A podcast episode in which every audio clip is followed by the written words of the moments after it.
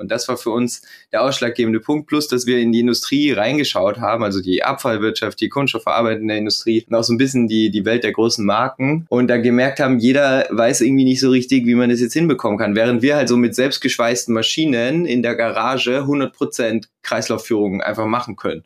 Das ist einfach nicht der Standard, dass das Material eingesammelt und möglichst hochwertig erhalten bleibt. Das ist die Ausnahme. Unser Gast heute ist Fridolin Pflüger, Co-Founder von Holy Poly. und darum geht's. Um das kleine Einmaleins der Kreislaufwirtschaft oder wie eine Plastikgang aus Dresden Weltkonzerne berät oder wie man am besten eine Barbie-Puppe zerschreddert, um danach weitere Wertstoffe zu gewinnen. Viel Spaß und Sinn. Hey, das reimt sich. Bam, Bock auf morgen. Der Podcast für ein Marketing, Marketing for Future. Heya! So Bock! Um ein Marketing for Future zu machen, also ein Marketing für eine Zukunft, lohnt es sich doch durchaus, mal tief in die Materie einzusteigen, um einzelne Bestandteile des Megatrends Nachhaltigkeit besser zu verstehen. Heute haben wir Bock auf Kreislaufwirtschaft und Bock auf Zerschreddern, Erwärmen, Umformen, Auseinandernehmen, Analysieren. Das alles passiert tatsächlich in Deutschland und das alles passiert in Dresden. Hi, mein Name ist Frank Schlieder. Ich bin der Host dieser Podcast-Reihe von Bam Bock auf Morgen und ich freue mich, dass ihr wieder dabei seid und leite euch galant über direkt in die Welt von Holy Poly. Los geht's. Morgen! Fridolin Pflüger, ein Name wie aus dem Bilderbuch. Fridolin, ich grüße dich. Wie geht's dir? Moin, guten Morgen. Ja, mir geht's gut. Ist aufregende Zeit hier gerade, äh, aber best, bester Dinge. Vielen Dank für die Einladung. Wenn du sagst hier gerade, redest du von Dresden, wo das Unternehmen Holy Poly sitzt. Ihr helft ähm, Unternehmen äh, der Kunststoffindustrie oder die Kunststoffprodukte herstellen, ähm, diese Kunststoffe im Kreislauf zu halten. Und da wollen wir heute ein bisschen näher drauf eingehen. Und du sitzt in Dresden, richtig? Ganz genau. Ja, wir machen von hier aus Arbeit aber für Kunden in der ganzen Welt, äh, in elf Ländern aktuell. Also das ist äh, sehr remote-fähig, aber wir haben schon auch eigene Infrastruktur. Also hier wird auch Plastik geschmolzen und äh, Logistik gemacht und so. Das ist alles in Dresden, wo so ein bisschen mehr als die Hälfte von unserem Team auch sitzt. Ihr habt vor drei Jahren zu sechst gegründet, ist das richtig? Zu acht sogar. Hälfte Ingenieure und Hälfte Nicht-Ingenieurinnen und äh, haben schon immer diesen Ansatz halt, dass wir auf der einen Seite das Technische halt aus dem Engineering natürlich mitbringen. Man hat natürlich eine technische Herausforderung, wenn man Material verarbeiten will, Produkte herstellen, Fertigung und so weiter aber eben immer auch die andere Seite äh, mitzudenken, wo es um Design geht, wo es um Nachhaltigkeit geht, wo es um Strategie geht, um Kommunikation, um Recht, um IT, all die anderen Komponenten, die halt auch noch gut funktionieren müssen, damit eine unternehmerische Initiative erfolgreich ist. Die denken wir mit, damit es halt keinen Grund gibt zu sagen, es geht nicht. Und das ist ja Holy Poly, also Full Service, äh, alles zusammenbringen, alle Puzzlesteine. Das Ganze hat eine, finde ich, ziemlich interessante, vielleicht so ein bisschen skurrile Vorgeschichte, die ihr vor Gründung von Holy Poly gemacht habt, weil ihr habt immer schon, oder was heißt immer schon, aber schon seit mehreren Jahren werkelt ihr mit dem, mit Kunststoffen rum. Ne? Das hast du mir im Vorgespräch erzählt. Was habt ihr da konkret gemacht? Wir kommen oder haben uns alle kennengelernt, die acht Leute, mit denen wir gestartet sind, in der Welt der offenen Werkstätten. Also manche kennen vielleicht so Fab Labs oder Makerspaces. Es gibt aber auch so traditionelle offene Werkstätten seit den 70ern, wo man halt irgendwie so Holzverarbeitung macht oder äh, Fahrradwerkstatt oder, oder Metall oder so weiter. Und in einer solchen Werkstatt hier im Rosenwerk, äh, was von einem Verein betrieben wird in Dresden, haben wir uns kennengelernt und haben äh, uns einerseits in dem Raum halt, ne, wo du hast du Maschinen, da hast du Platz, da hast du Community, aber dann mit einer neuartigen Entwicklung von super einfachen Low-Tech äh, Kunststoffverarbeitungsmaschinen, also so wirklich aus Stahlprofilen zusammengeschweißt mit einem Hebel irgendwie ist eine Spritzgussmaschine oder so ein Schredder, der mit dem Fahrrad angetrieben wird, so auf dem Level haben wir äh, so eine Open Source Entwicklung halt äh, gefunden, also so ein Interneterfolg und äh, haben in Dresden halt auch eine Uni, wo viele Leute Kunststofftechnik studieren und so kamen wir halt in diesem Space zusammen und haben dann selber unsere kleine Kreislaufwirtschaft gebaut, so wo man halt, äh, wo jeder wirklich, jede und jeder in fünf Minuten seinen Joghurtbecher in ein Lineal oder andere so einfache, nützliche Produkte verarbeiten kann und sind damit rausgegangen, um mal den Leuten überhaupt zu zeigen, Kunststoff ist nicht irgendwie i und äh, schlimm und, und irgendwie äh, das Gift der Welt, sondern es ist eigentlich erstmal ein tolles Material, was sich ganz einfach wieder klein machen kann und wieder aufschmelzen kann und so durch eigentlich ein, ein, optimales, nachhaltiges, kreislauffähiges Material. Aber das kennt ja keiner. Niemand war je in einer Kunststofffabrik. Und das war so der Ansatz, dass wir mit diesem äh, Kunststoffschmiede war das Projekt dann halt mit diesem mit diesem einfachen äh, für alle zugänglichen äh, eigentlich Umweltbildungsangebot rausgegangen sind in die Welt und äh, die dass die Leute begreiflich äh, haben machen lassen, also dass sie es selber erleben und auch riechen und sozusagen einfach wirklich äh, machen selbst. Das hat auch super funktioniert. Die, die fanden es alle toll. Wir sind durch ganz Europa getourt. Damit gibt's auch weiterhin die Kunststoffschmiede. Wir haben noch keine Zeit mehr dafür, aber es ist äh, halt ein hauptsächlich ehrenamtliches Projekt. Das Ding war halt, ne, die Leute sagen ah, cool, okay, so funktioniert das mit dem Recycling, aber dann gehst du in den Laden und kannst halt kein recyceltes Produkt einkaufen. Und das war für uns der ausschlaggebende Punkt, plus, dass wir in die Industrie reingeschaut haben, also die Abfallwirtschaft, die kunststoffverarbeitende Industrie und auch so ein bisschen die, die Welt der großen Marken und da gemerkt haben, jeder weiß irgendwie nicht so richtig, wie man das jetzt hinbekommen kann. Während wir halt so mit selbstgeschweißten Maschinen in der Garage 100% Kreislaufführung einfach machen können. Und das war so absurd, dass wir irgendwie mit deutscher äh, Industrie und den ganzen Ressourcen, die dahinter stehen, das nicht hinbekommen. Und jeder immer nur sagt, na ja, pff, der kauft das nicht ein oder hier fehlt das. Und mit diesem Ansatz haben wir uns dann mal hingesetzt und überlegt, na, wie können wir zu acht oder mit einer Firma, die wir daraus gründen, halt wirklich einen Unterschied machen in diesem ganzen System Kunststoffverarbeitung und kamen dann dabei raus, dass wir uns direkt an die Markenhersteller oder OEMs ist so das Industriewort dafür richten müssen und denen halt aus einer Hand alles bieten, was sie brauchen, damit sie ihre Wertschöpfungsketten und ihre Produkte von linear auf zirkulär umstellen können im Kunststoffbereich. Und genau das machen wir jetzt seit drei Jahren und funktioniert ganz gut. Sehr gut. Die, die Anfangszeit, da kann ich mir das so vorstellen, dass da jeder so mit seinem gelben Sackmüll irgendwie dann in die Werkstatt gekommen ist, alles ausgepackt und dann ging's los irgendwo und dann habt ihr alles eingeschmolzen und euch irgendwas gebaut oder was kam da alles raus?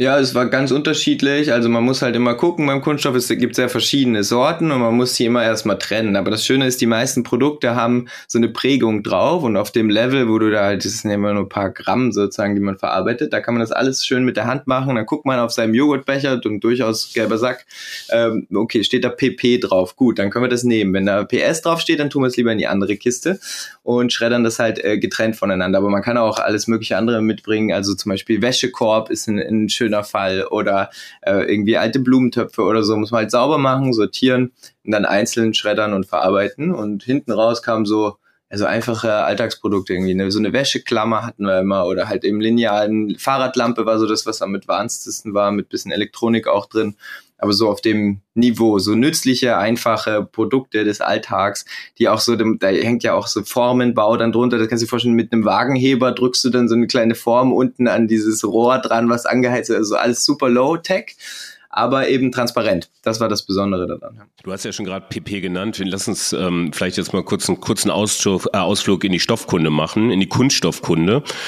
Ich bin da auf die Webseite des UBAs gegangen, ähm, die ein bisschen was, also des Umweltbundesamts, die da einiges drüber geschrieben haben und habe ähm, eine Statistik gefunden, dass knapp 70 Prozent der zumindest in Deutschland verarbeitenden Kunststoffe auf fünf Thermoplaste äh, entfallen. Da sind auch Rezyklate dabei, also quasi schon wiederverwertbare, äh, geschredderte Kunststoffe, wenn ich es richtig verstehe, aber da wirst du mir gleich mehr dazu sagen können. Ähm, der Hauptbestandteil, also die meisten, mit Abstand die meisten Thermoplaste ist Polyethylen, PE. Du hast vom PP gesprochen, das ist Polypropylen. Dann gibt es noch das Polyvinylchlorid, das kennen wir unter PVC. Dann gibt es ein, oh, jetzt bin ich wieder Tagesschausprecher, ob ich das sauber ausgesprochen bekomme, Polyethylen Terephthalat, das ist das PET, was wir aus den Wasserflaschen kennen. Und dann das Polystyrol, genau, das ist PS. So, das sind so diese fünf hauptsächlichen polymere Verbindungen. Ja, genau. Und dann gibt's noch äh, technische Kunststoffe, die sind aber so, es ist ja alles nach Volumen gerechnet, werden nicht so viel eingesetzt, aber es ist genau wie du sagst. Man kann sagen, so PE und PP, eben die, die der Oberbegriff dafür ist Polyolefine, ähm, sind so ungefähr die Hälfte einfach des Kunststoffs, den wir einsetzen in Deutschland zumindest, in der Welt äh, noch ein bisschen mehr, weil das so die Standard, also einerseits sind sie sehr günstig, weil die auch einfach zu synthetisieren sind und andererseits sind die Anwendungen halt diese ganzen Verpackungen, die man so kennt, sind eigentlich fast alle PE oder PP dann, und auch PET, was du auch noch genannt hast, das sind dann die Wasserflaschen, aber da merkt man ja schon so ein Joghurtbecher oder so eine, so eine Plastikfolie, hat ja eine ganz andere Haptik und irgendwie ist so wachsig halt äh, im Vergleich zu dem PET, äh, also die Wasserflaschen oder Colaflaschen, die haben ja eher so, sind eh viel härter und zäher. Und das ist genau der Unterschied halt zwischen den verschiedenen Kunststoffsorten, die man so hat, dass die halt eigen, andere Eigenschaften mitbringen und dann kann man die aber auch nochmal stark modifizieren in Farbe, in sowas wie Schlagzähigkeit und und und. Äh, und das ist eigentlich das Besondere an dem Material, dass man halt so vielseitig unterwegs ist und äh, das immer wieder äh, anpassen kann und, und äh, ja, fast frei ist in der Formgebung. Und was du jetzt angesprochen hast, auch das Wort äh, Thermoplaste, das ist eben der Bereich der Kunststoffe, der gut recycelbar ist. Das ist der allergrößte Teil von den Kunststoffen. Da gibt's aber auch noch Duroplaste und Elastomere. Das sind so andere große Gruppen. Also Elastomere ist sowas wie Gummi, alles was so irgendwie weich ist. Äh, Silikon und äh, Duroplaste ist so alles so Epoxidharz-mäßige, äh, was äh, quasi einmal vernetzt vernetzt und dann nicht wieder äh, sich verformen oder aufschmelzen lässt, weil das einmal dauerhaft vernetzt ist. Und das heißt, die lassen sich nicht so leicht recyceln, nur chemisch sehr aufwendig. Äh, deswegen drehen wir uns auch komplett in unserer Arbeit rund um die Thermoplaste. Ähm, PP spielt für uns auch eine wichtige Rolle, weil das nicht nur in den Verpackungen eingesetzt wird, sondern auch in so langlebigen Gütern. Das ist der Bereich, auf den wir uns fokussieren, weil in der Verpackung halt einfach schon viel passiert, was Kreislaufführung angeht. Da kennt jeder den gelben Sack. Man sieht auch, wenn irgendwie Müll am Strand liegt, dann sind das halt Verpackungen. Deswegen ist da auch einfach der Menge an Kunststoff ist da viel, viel mehr drin und ist mehr Druck und schon länger aktiv. Da gibt's große Recyclinganlagen, aber in dem Bereich der langlebigen Güter, also sowas wie Elektrogeräte, Fahrzeuge, äh, Schreibwaren oder Haushaltswaren allgemein oder Spielzeuge oder so. Da sieht's halt viel, viel finsterer aus. Da haben wir in Deutschland, wo wir eigentlich vorne mit dabei sind, gerade mal fünf Prozent Einsatz von recyceltem Kunststoff. Und das müssen wir natürlich viel weiter nach oben treiben. Das ist eigentlich unser Kernziel, die, die Hauptmetrik unserer Mission. Schaffen wir das, äh, neuen Kunststoff durch recycelten zu ersetzen? Und da sehen wir halt den großen Hebel in dem Bereich der langlebigen Güter.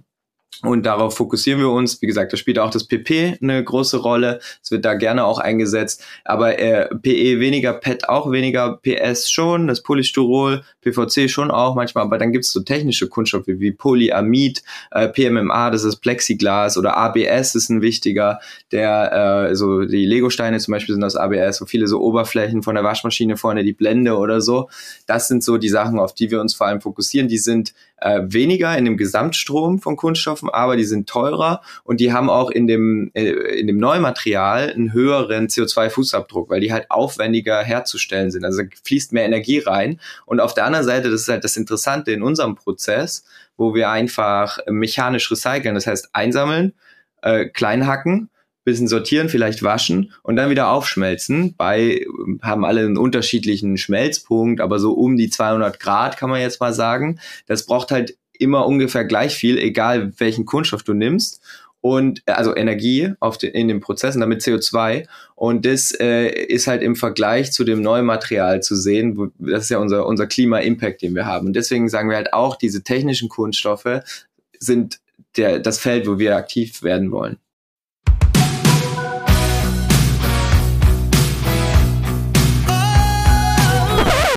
Bye. Bock auf morgen. Im Grunde genommen ist es so, dass in Deutschland äh, über 99 Prozent aller gesammelten Kunststoffabfälle verwertet werden. Hätte ich jetzt gar nicht gedacht. Aber wenn man genauer mal reinguckt, ist es so, dass nur 35 Prozent davon werk- oder rohstofflich weiter genutzt werden. Das ist eben, eben die, das, was ihr macht, ne? oder die Überführung in Rezyklate, wo man wieder andere Kunststoffe daraus herstellen kann oder eine neue Verpackung oder wie auch immer. Ähm, aber äh, gute äh, zwei Drittel, nämlich ähm, 64 Prozent, knappe zwei Drittel, werden ähm, thermisch oder energetisch verwertet, das heißt, sie werden verbrannt, ne? also in Müllverbrennungsanlagen oder sind Ersatzbrennstoffe für fossile Brennstoffe in Zementwerken oder in Kraftwerken und so. Ne?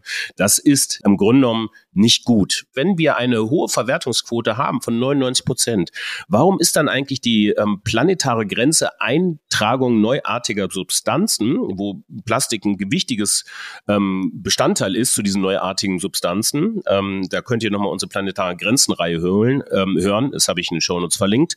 Ähm, warum ist sie eigentlich so deutlich überschritten? Das ist eine sehr gute Frage, aber äh, es sind halt einige Komplexitäten äh, da involviert. Ich muss versuchen, das äh, facettiert zu beantworten. Ähm, erstmal zu der Verwertungsquote. Das ist erstmal eine große Leistung und es liegt an einem Gesetz von, ich glaube, 2005, wo in Deutschland die Deponierung verboten wurde. Außer in ganz wenigen Sonderfällen darf man in Deutschland nichts mehr auf die Mülldeponie kippen, sondern man muss es halt verwerten. Und äh, das führt halt dazu, dass man so hohe Verwertungsquoten hat, einfach weil die Deponien quasi geschlossen sind. Das ist im Rest der Welt ganz anders. Also auch schon im europäischen Nachbarland ist es so, dass immer noch ganz viel in die Deponien oder auf Englisch dann Landfill heißt, was eigentlich so die absurdeste Form von Materialvernichtung ist. Weil ich kipp's einfach alles gemischt irgendwo hin und fertig. Also so der Müllberg, das ist halt der Wahnsinn. Ähm, so oder so sagen wir, das ist äh, Materialvernichtung. Ne? Ob ich es jetzt nun anzünde und ein bisschen Energie raushole bei dem klassischen Wirkungsgrad von so einem äh, Verbrennungs... Ähm, äh, oder halt irgendwo hinschmeiße oder es mir gar verloren geht auf dem Weg. Das passiert natürlich auch viel. Wir kennen die Bilder, äh, dass das äh, alles im Meer schwimmt oder sonst wo rumliegt. Äh, noch ein Aspekt ist erstmal, dass wir nur einen kleinen Teil der Produktion, die wir haben, findet am Ende äh, auch das Lebensende. Also so ungefähr ein Drittel von dem, was wir produzieren, was wir in den Markt geben, wird überhaupt Abfall. Das dazwischen wird halt entweder genutzt oder sammelt sich an irgendwo. Deswegen hat man auch immer einen großen äh, Unterschied zwar quasi zwischen der Betrachtungsgrundlage von diesen Verwertungsquoten, die beziehen sich ja alle auf das Lebensende und dem Input am Anfang. Und dazwischen auf dem ganzen Weg geht uns halt extrem viel verloren aus den Deponien raus, auf dem Weg zu den Deponien oder halt einfach der Abrieb quasi deiner Schuhsohle. Das ist ja auch ein Eintrag in die Umgebung. Und aus all dieser, äh, aus all diesen Quellen oder Missmanagement kann man vielleicht sagen oder einfach un unbeachteten äh, Eintragsstellen setzt sich das zusammen. Wobei man sagen muss, dass diese Novel Entities, also diese Eintrag neuer Substanzen, umfasst ja noch viel mehr. Die ganzen Schmierstoffe und so weiter, den wir auf dem ganzen Weg äh, der, der Produktion haben, wo wir aber natürlich auch dazu beitragen, wenn wir so viel Kunststoff herstellen, müssen wir ziemlich viel schmieren auf dem Weg an Maschinen. Das ist einfach nicht der Standard, dass das Material eingesammelt und möglichst hochwertig erhalten bleibt. Das ist die Ausnahme. Und das ist der Grund, warum das überall spillt.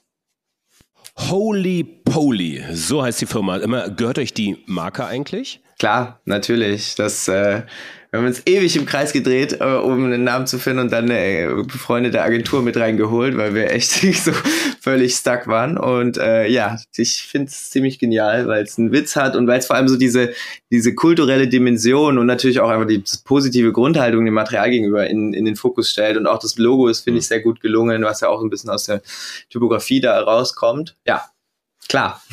Ihr arbeitet mit Unternehmen zusammen, die in ihren Produkten hauptsächlich diese Hartplastikbestandteile haben. Wie konkret vollzieht sich da die Zusammenarbeit? Wer sind eure Kunden und wie geht ihr auf sie zu? Die Zielgruppe sind die großen Marken, die halt eh schon die ganzen Kunststoffprodukte in der Welt produzieren oder zumindest vermarkten. Oft sind es dann Zulieferer, die die Produktion selber machen, aber die kleben am Ende ihre Marke da drauf. Das heißt, sie haben auch die größte Entscheidungsmacht über die gesamte Kette und auf der anderen Seite den größten Druck von verschiedenen Stellen. Die haben die Regulatorik, die auf sie zukommt, die haben die Kunden, die haben ihre eigenen Mitarbeiter, die irgendwie was Sinnvolles arbeiten wollen. Deswegen haben die am meisten Grund zu agieren und am meisten Handlungsspielraum. Das ist, deswegen richten wir uns an die. Und dann ist es sehr, sehr unterschiedlich von Projekt zu Projekt. Wir sind dann wie eine Boutique-Agentur, könnte man sagen, aber Agentur klingt immer, als würden wir irgendwie nur PowerPoints und Werbung machen. Das ist nicht der Fall, sondern es geht halt um die Umsetzung von Plastikkreislaufen. Da gibt es eigentlich zwei Arten von Projekten. Die einen drehen sich darum, in den neuen Produkten Recyclingmaterial statt neuem fossilen Plastik einzusetzen. Das heißt, da geht es darum, wo kriege ich die Quellen her, wie muss ich das umgestalten, vielleicht das Produkt, damit es möglich ist mit den anderen Eigenschaften von dem Recyclingmaterial.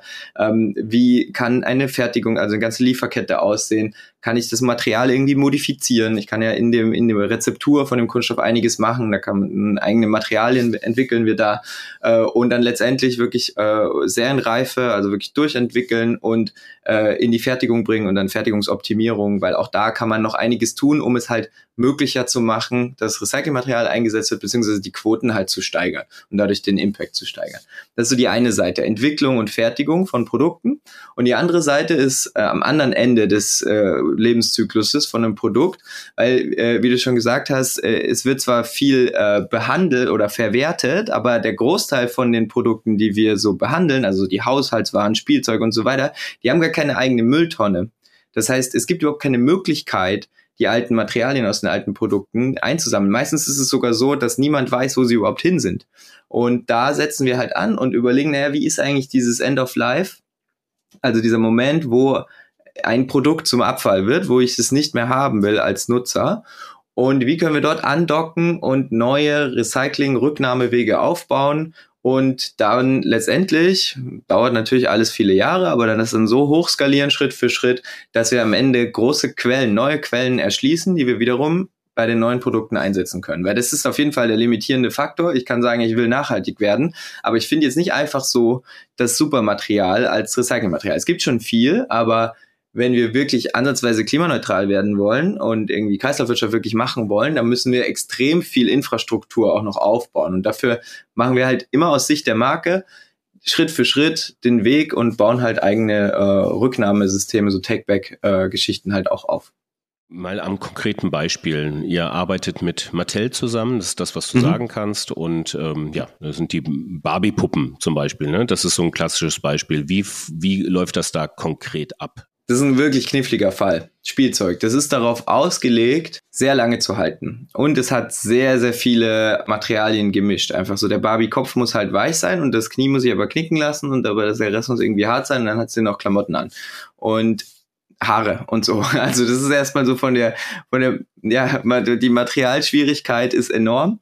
Ähm, und wir machen für Mattel das Rücknahmesystem deutschlandweit für all ihre Spielzeuge. Also es ist nicht nur Barbie, da ist halt auch Fisher Price dabei oder irgendwie äh, Hot Wheels oder so. Da sind sehr viele Kunststoffe überall drin.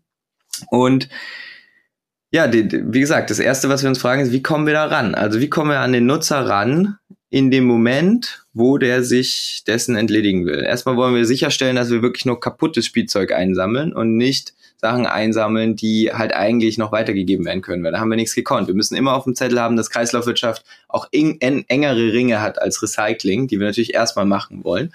Also das ist erstmal eine kommunikative Herausforderung. Dann äh, müssen wir einerseits an die Privatpersonen möglichst äh, sagen, reibungslos rankommen. Das ist, die können von zu Hause aus halt einfach sich ein Versandlabel generieren auf der Webseite und äh, dann ihre Sachen einschicken. Aber wir wollen auch mehr über so Netzwerkeffekte wirklich in den Markt reinkommen. Deswegen haben wir äh, Grundschulen identifiziert als eigentlich einen guten Mittelpunkt. Wir haben halt eine sehr lange Zielgruppe von kleinen Kindern bis hin zu irgendwie Teenagern, die äh, Mattel so bedient mit verschiedenen Marken. Und äh, die Grundschule ist da schön mitten innen drin. Und da haben wir Sammelboxen am Start, die erstmal da stehen. Okay, da hat man quasi die Logistik. Aber eben die Frage ist, wie kommt man wirklich ja bis ins Kinderzimmer? Damit man wirklich das dort abgreift.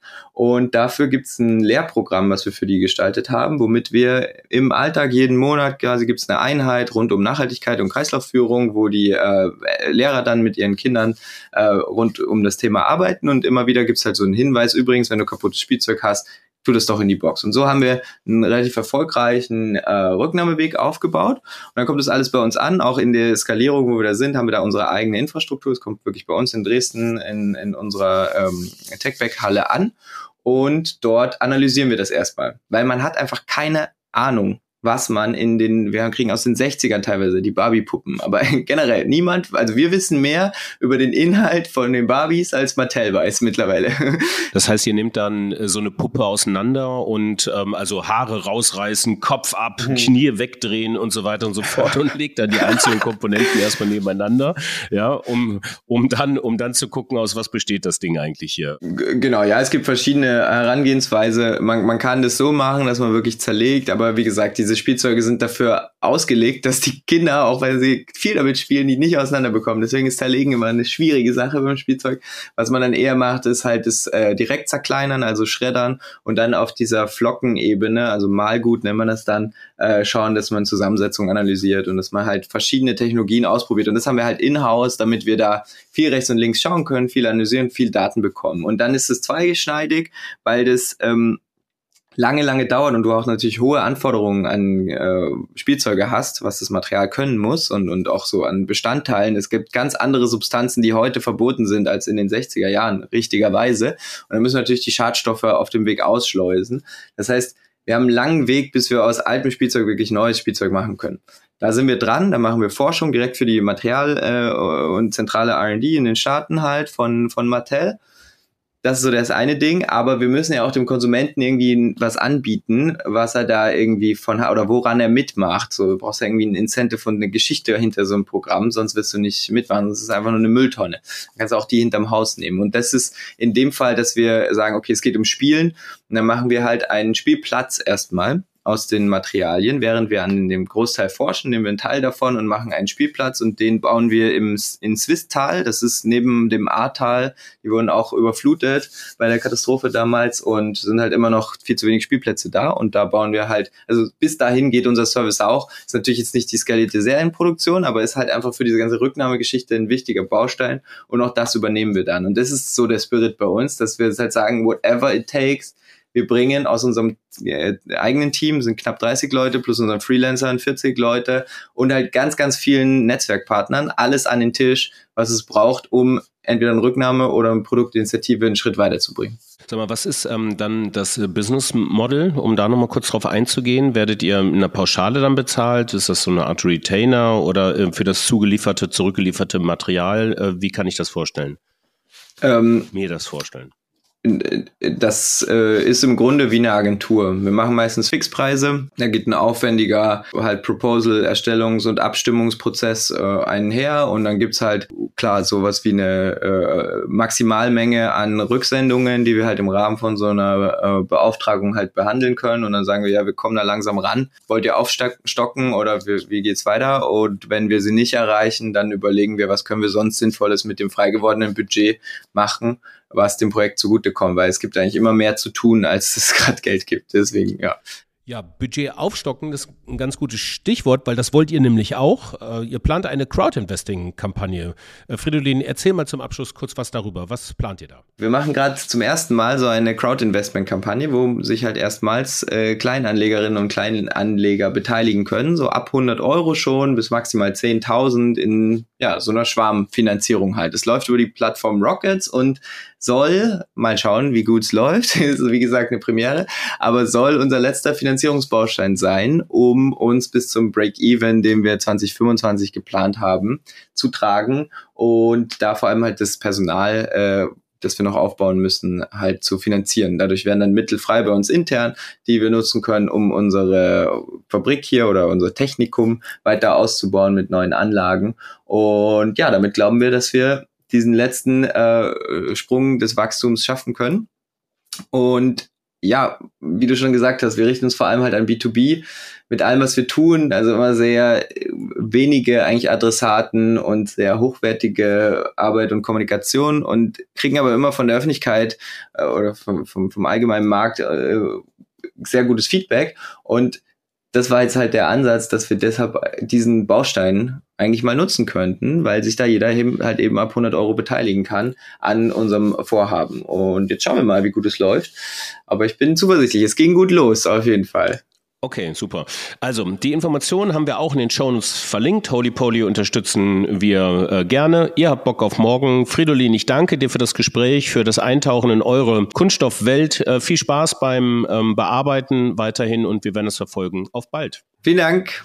Ja, zum Abschluss noch der Hinweis, dass wir in keiner Art und Weise wirtschaftlich mit Holy Poly verbandelt sind. Wir machen das aus äh, purem Gefallen vor den Aktionen von Holy Poly, ähm, das euch auch vorzustellen, zu präsentieren, dass Transformation tatsächlich bereits schon stattfindet, dass es viele Leute gibt, die Bock haben anzupacken und konkrete Lösungen finden für die Probleme dieser Welt. Wir haben auch Bock anzupacken, wenn es um das Bock auf Morgen Festival geht. Dazu noch der Hinweis, am 29.11. und 30.11. findet in Berlin das erste Marketing-Festival statt, das Nachhaltigkeit in den Mittelpunkt stellt. Von uns veranstaltet. Es sind noch ein paar Resttickets frei. 30 Prozent gibt es Rabatt auf diese Resttickets. Den Code findet ihr in den Show Notes verlinkt, solange der Vorrat reicht. Ja, und für diejenigen, die das nach dem 29.11. und 30.11. hören, ich glaube, wir planen sowas nächstes Jahr nochmal. Mehr dazu auf diesem Kanal. Euch eine schöne Woche und auf bald. Tschö, tschö.